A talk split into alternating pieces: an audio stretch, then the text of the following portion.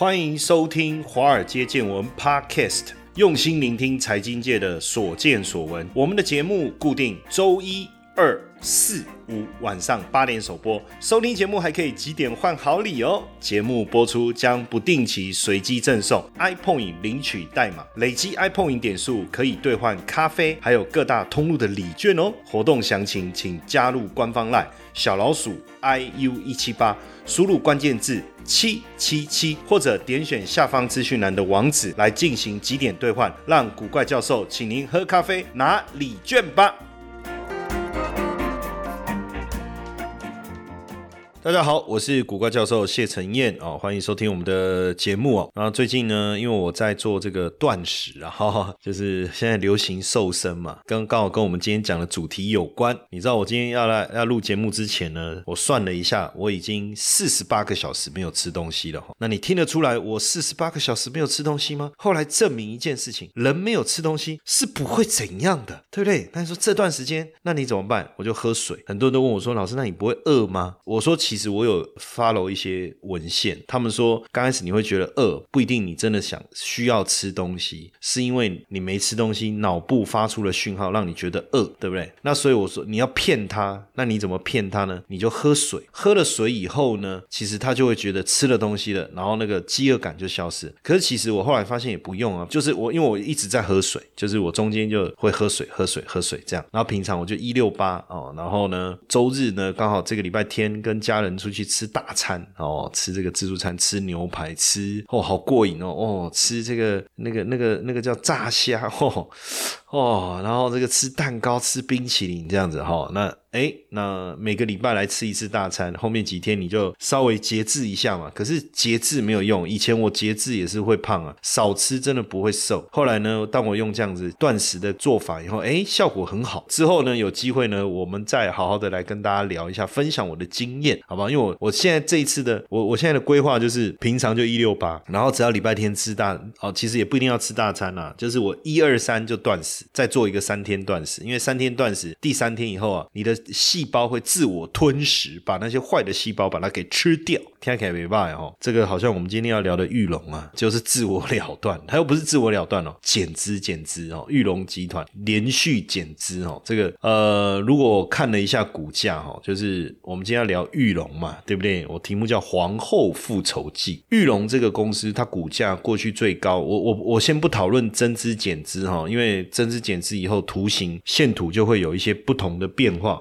那我就直接从这个过去的线图来看，最高是一百二。十六块，曾经哦，这个时间点是在什么时候呢？我看一下，是在一九九零年三月的时候哈。那后来股价呢，最低的时候曾经跌到十一点一哦，十一点一，这个是在二零零八年，那就受到金融海啸的一个影响了哈。但是呃，在二零二零年三月的时候，股价还是又跌到了十五块以下。但是后来减资嘛，重新股价重新回回来，好减资以后重新回来，那也算是这个玉龙又。开始了一一个再生之路哦，所以我们今天呢，想要来跟大家聊一聊这个玉龙哈。民国四十二年的时候呢，玉龙的创办人哦，严庆林先生呢，当然他就号召当时政府什么发动机救国了哈，那他就创办了玉龙机器制造有限公司，那时候就是玉龙最早的开始。那汽车就是很重要的现代交通工具嘛，对不对？而且是一个工业化的一个过程哦，所以你要评估一个国家应该说工业化的程度哦，其实你。就要去看它的民族工业，就是汽车工业哦。那当然，这个使命感呐，哈，使命感，很多人就是阻止他，还是决定哦要投入这个行业。民国四十六年十月的时候，玉龙完成了第一辆自制的吉普车哦，而且黑糖中还要拜嘞，你知道双十节哦啊，吉普车叠中山堂啊，够试车，然后呢，从台北开到高雄不得了啊！那时候要从台北开到高雄，哪有那么容易？轰动全国哈。那当然，四十九年初啊，台湾。汽车开始生产上市啊，可是，一般民众啊，说真的，那个时候啊，你要买买不起啊，哈。后来也因为这个严先生呢，哈，提出了动产担保交易法，哈，肝胆共的分期付款，哈，哎，真的是首创哦。那也就是让他呃，民众可以顺利的买到车子哦，也也就开始大家就哎啊，亏车哦，都记得小时候啊，我开车这件事情，就是有车家里有车这件事情，真的是蛮疯风光的哈。那很像我小时候，我爸哇买车开车回来，然后觉得全家都会很高兴哎哦，全家都会很高兴。那现在呢，如果你买车开回家，家人第一句话就啊你别掐别什么啊坐捷运就好了，掐不出来停呢，停下就鼓哎，你知道不？哦这样子就是很大的落差，在那个年代哦，当然也是带动了整个呃台北整个都市的一个样貌，提升了整个好像一种城市进步的一个感觉哦。那当然对当时的玉龙来讲啊，说真的要坐车啊，其实还是有很大的困难，你一定要有先进国家的技术，对不对？所以当时玉龙跟美国公司签订合约，也跟日本的日产来合作。所以其实你知道为什么日本其实最早就是跟日产合作了哈，最早就跟日日产合作。那当时一九六零年那个时候啊，哦，就是从日本进口零组件组装啊，青鸟轿车哈，大家有没有印象？我不知道，好，可能要很老一辈的就会有印象了哈。然后呢，当然当时你要要做一辆车不是这么简单呐，所以你要很多卫星工厂来协助啊，哈，你才能提高你的这个这个自制率嘛，哈。所以到后来，我觉得整个台湾汽车产业的一个发展，包括台湾汽车零件的一个发展规模，真的应该要归功于当时玉龙哈最早期的一个推动。那当然，这个呃后来就由这个吴顺文女士接棒啊，也在桃园成立了这个研发的研发基地。那在当时哦，大家有没有印象？哦，那时候新闻很大，我那时候还很小，但但是我很有印象。就民国七十五年第一台飞凌一零一，哇，我那那个车子哇，那时候推出哇，国产第一台车啊，哇，怎么如何？确实也不错。我记得我有个朋友还有买，然后对，反正品质就不是我们这一集要讨论的重点，哈哈。反正重点是有了这第一台车不得了。那所以当时这个严凯泰啊，也是严庆龄的独子啊，哈，本来在国外留学，就把他招回来了。那招回来呢，他就担任玉龙的首席执行总经理，最高领导权也要来改革玉龙啊。我民国八十五年的时候推出了这个 Safiro，哦，这个 Safiro 很厉害，它的那个广告我当时还印象深刻，就是极度安静，然后它那个。广告里面那个那个香槟是不是还是葡萄酒？意思就是说，谁坐这种车，喝得起香槟、喝得起葡萄酒的人坐这种车，而且是坐后座，酒还没有洒出来，又安静。当时哇，这个趋之若鹜哈，车子卖得很好。到九十民国九十七年成立了纳智捷，哦，Last Gen，对不对哈？那 Last Gen。哦，成立了这个车。当然，回顾这个八十年代末期啊，哈，就是当时这个吴颂文女士啊，哦，执掌的这个玉龙啊，当然也进入了一个史无前例的重大变革哈。为什么？因为当年他们跟国产汽车切割跟决裂以后啊，当然呃，对玉龙来讲是危机，可能也是转机啦。因为反正就在这个时空背景之下，哦，成全了这个严凯泰还有陈国龙。那严凯泰刚进入玉龙汽车的时候呢，呃，玉龙跟国产产汽车切割嘛，哦，那所以这个工程中心呐，设计飞凌之后也受到了重视，所以很多工程中心的这个年轻干部啊，哇，这个有专长又有干劲，哦，那从工程转到销售部门，那当时这个这个陈国龙也是出身工程中心的试车员呐，那当然在原本传统玉龙的官僚体系啊，你知道玉龙是很大的，我跟各位讲哦，当然就是格格不入啊，哦，那怎么办呢？刚好严凯泰啊，两个少主啊。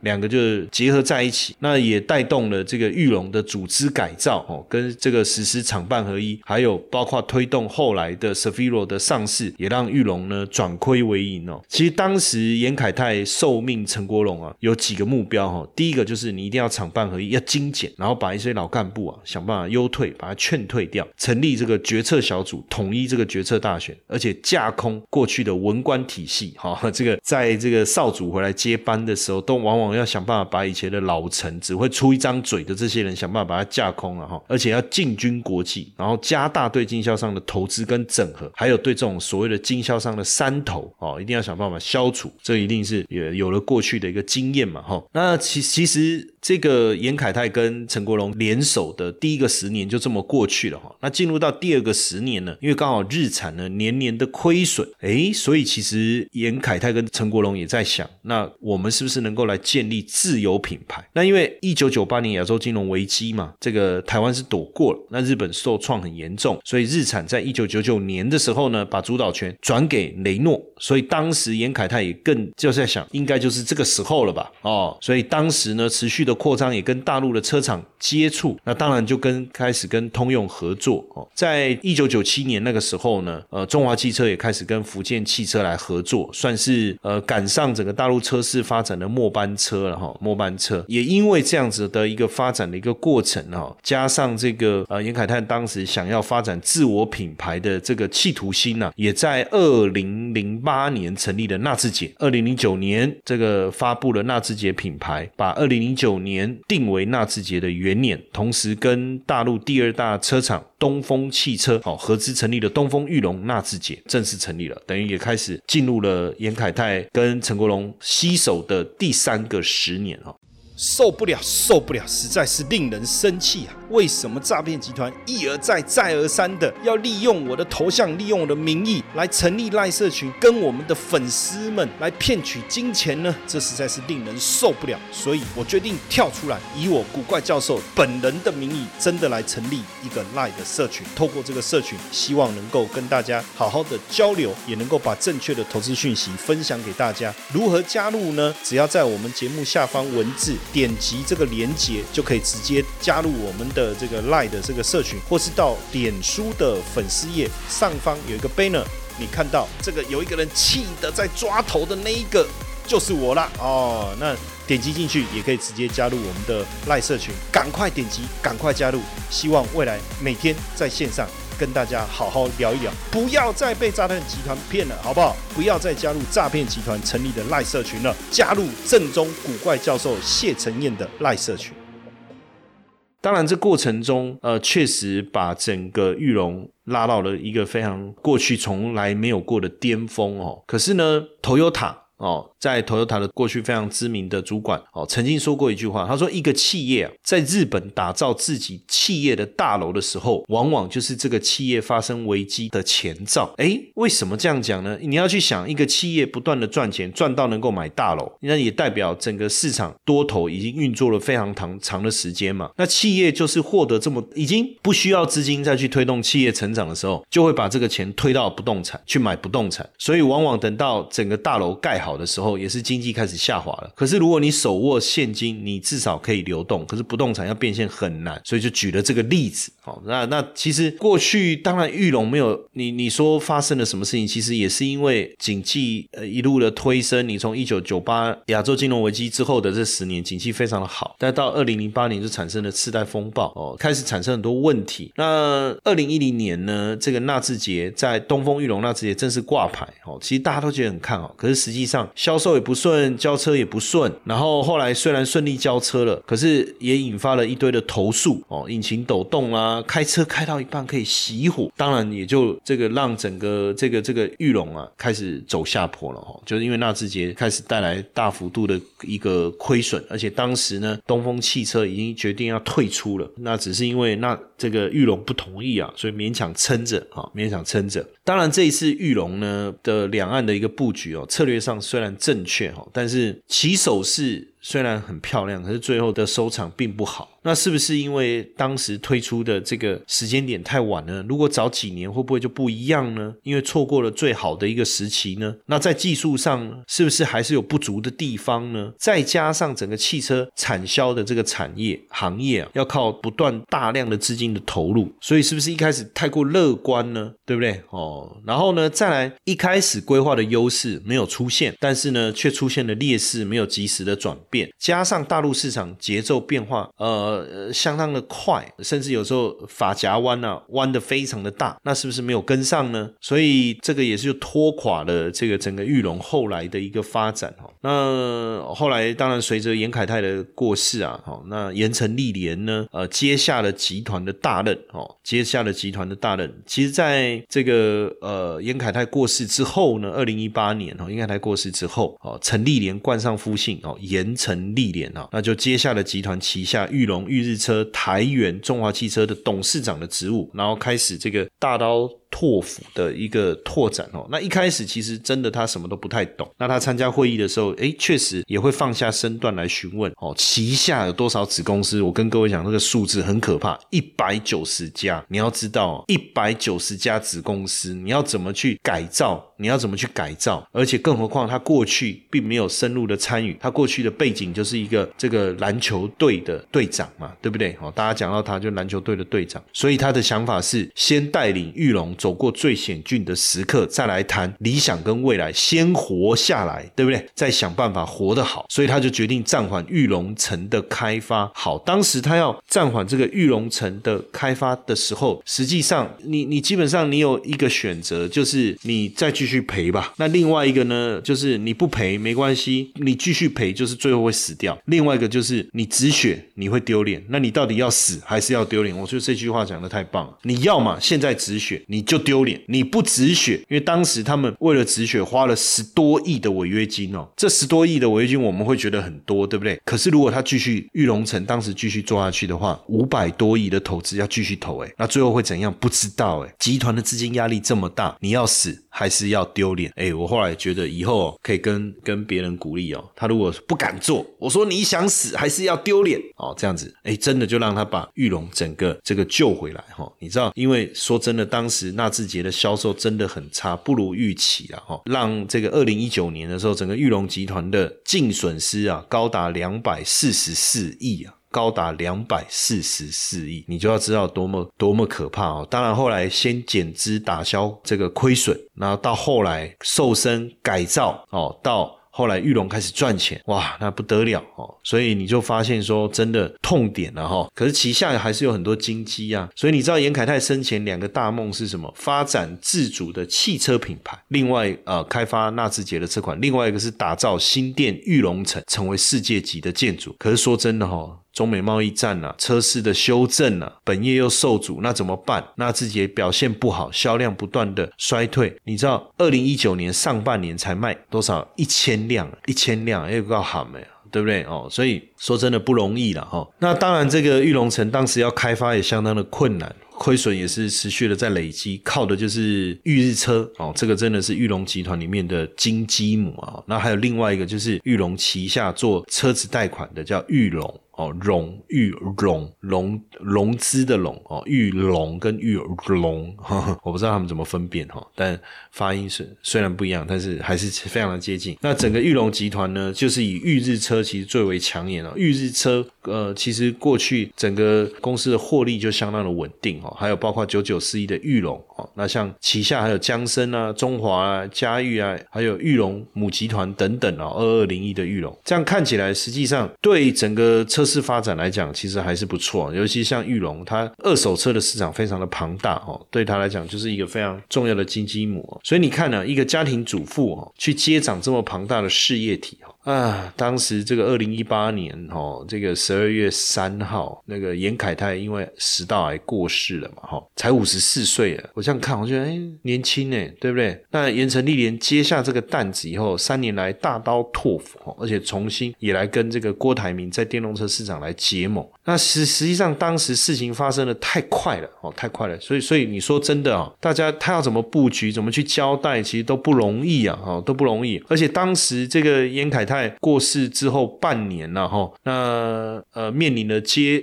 接棒以后第一个严峻的考验，为什么呢？当时金融圈呐哈就传说有好几家跟玉龙集团长期往来的银行跟玉龙发出红色的警示，哎。这个银行界的共识当时是什么？如果你再不整顿你的财务的话，要紧缩借款的额度啊！哇，你要知道哦，过去玉龙是政府支持的指标企业，你要从知道最早整个经济发展、工业的推动就是靠玉龙，哎，对不对？他带领着台湾走向国际，然后我印象最深刻啊。二零一一年呢，台北股市大跌啊，一个礼拜高低差一千五百点。二零一一年八月，因为欧债危机啊，美国股市大跌，也引发了这个台股的一个下跌啊，那几乎是雪崩式的一个下跌的一个过程。我都还记得连跌到第二天呢，哇，大家想会不会护盘呢？因为大大跌那一天这样五百点，那太可怕了。好，然后大家期望能够护盘，然后那时候我觉得我我们看盘，其实我觉得都是跪着看的，连续下跌。锁跌停啊，每天呐，每所有的股票都是这样。那时候政府也呼吁说，企业可以在这个时候来实施库藏股。你知道整个盘面上一片惨绿啊，那个惨绿都是跌停，全部都是跌停。我我跟各位讲，那个场景真的是很吓人。你看盘，我看都是要跪着看。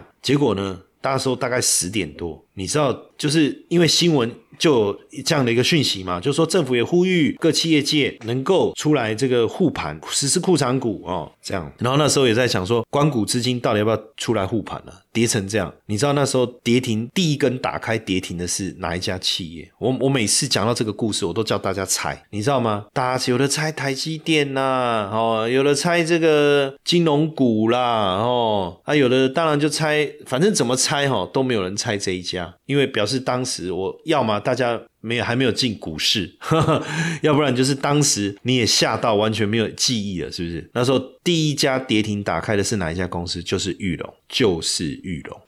接下来就是我们今天的彩蛋时间，iPhone 领取代码 i 九二三二。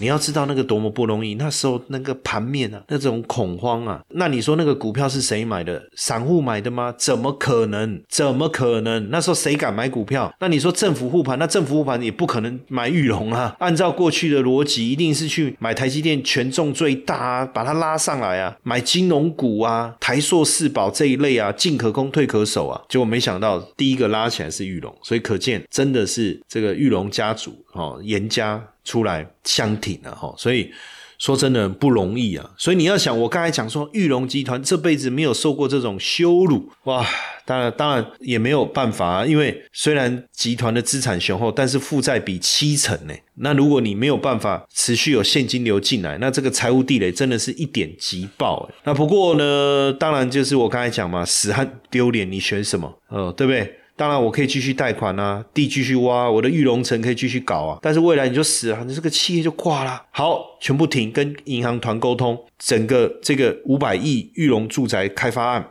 不做了，不弄了。然后跟银行谈谈，你知道吗？这么一谈，违约金付完以后，哎，银行既然也松一口气了，哇！所以，然后呢，同时这个忍痛抛下纳智捷，因为当时你知道吗？纳智捷盐城历联接的时候，他就问了一句话，他说：“这个纳智捷到底黑洞有多大？到底多少？五百亿吗？你知道吗？”那个老陈说：“可能难以估算。”所以啊。做了这种痛下决定的哈，从二零一八年十二月开始接玉龙集团董事长哈，然后二零一九年一月呢调整了整个股权结构，汽车、金融、纺织、建设四个事业体，同时定调四大战略啊，在二零一九。年五月的时候呢，他以玉龙董事长的名义，哦，特别讲我们要聚焦自有品牌，要到中国拓展市场，要做新能源车，要活化这个资产。然后呢，也取消了这个集团副执行长的职位，哦，然后呢，新龙店的玉龙城也停工。同时，到了二零二零年呢，跟红海正式签约合资设立公司，就是我们后来知道的红华先进。那也聚焦在汽车本业哦，整个整顿哦，汽车金融。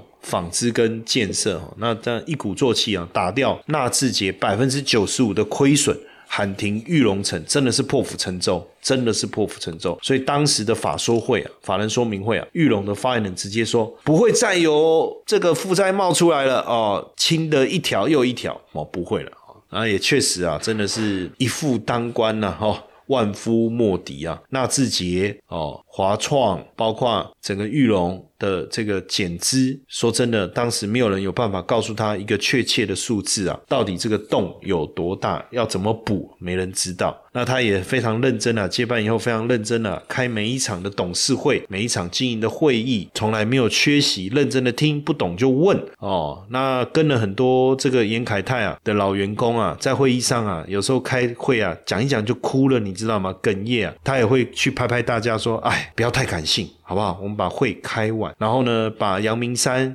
永公路的招待所卖掉，打算把它卖掉。还有严凯泰呢，珍藏的名车也都全数转手卖光。哦，他讲一句话，他说：“纪念放在心里就好，纪念放在心里就好。”哦，那当然呢。这个也也随着这个元老啊陈国荣的淡出哈，过去他打下来的丰功伟业哈，但是到后来啊千疮百孔，百废待兴呐哈，哎，真的是繁华落尽哦。但是呢，想办法再让他这个严城历练，也让整个这个玉龙啊浴火凤凰重生了哈，浴火凤凰重生，他也越来越专业哦，能够在会议上这个呃指导哦。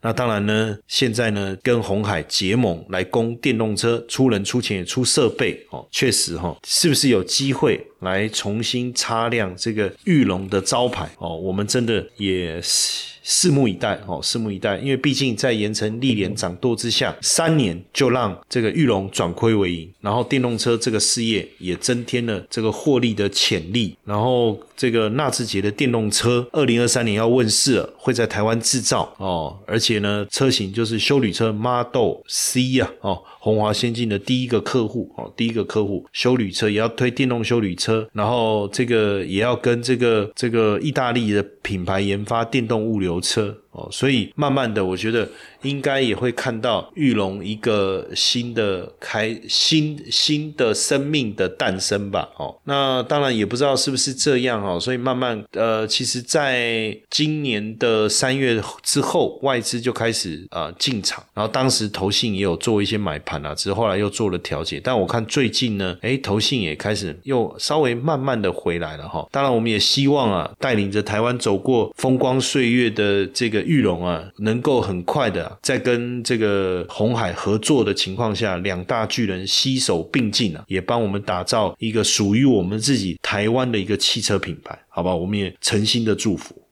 嗨，各位粉丝们，我们开新节目了，大家还记得吗？社会事件发生一阵闹哄哄后。背后复杂的原因渐渐容易被遗忘，所以我们透过 Wu Bang 这个节目还原事件本身，以及深入探讨反思。有兴趣的听众可以直接搜寻乌 Ben W O O B A N G，和我们一起探寻人心和人性吧。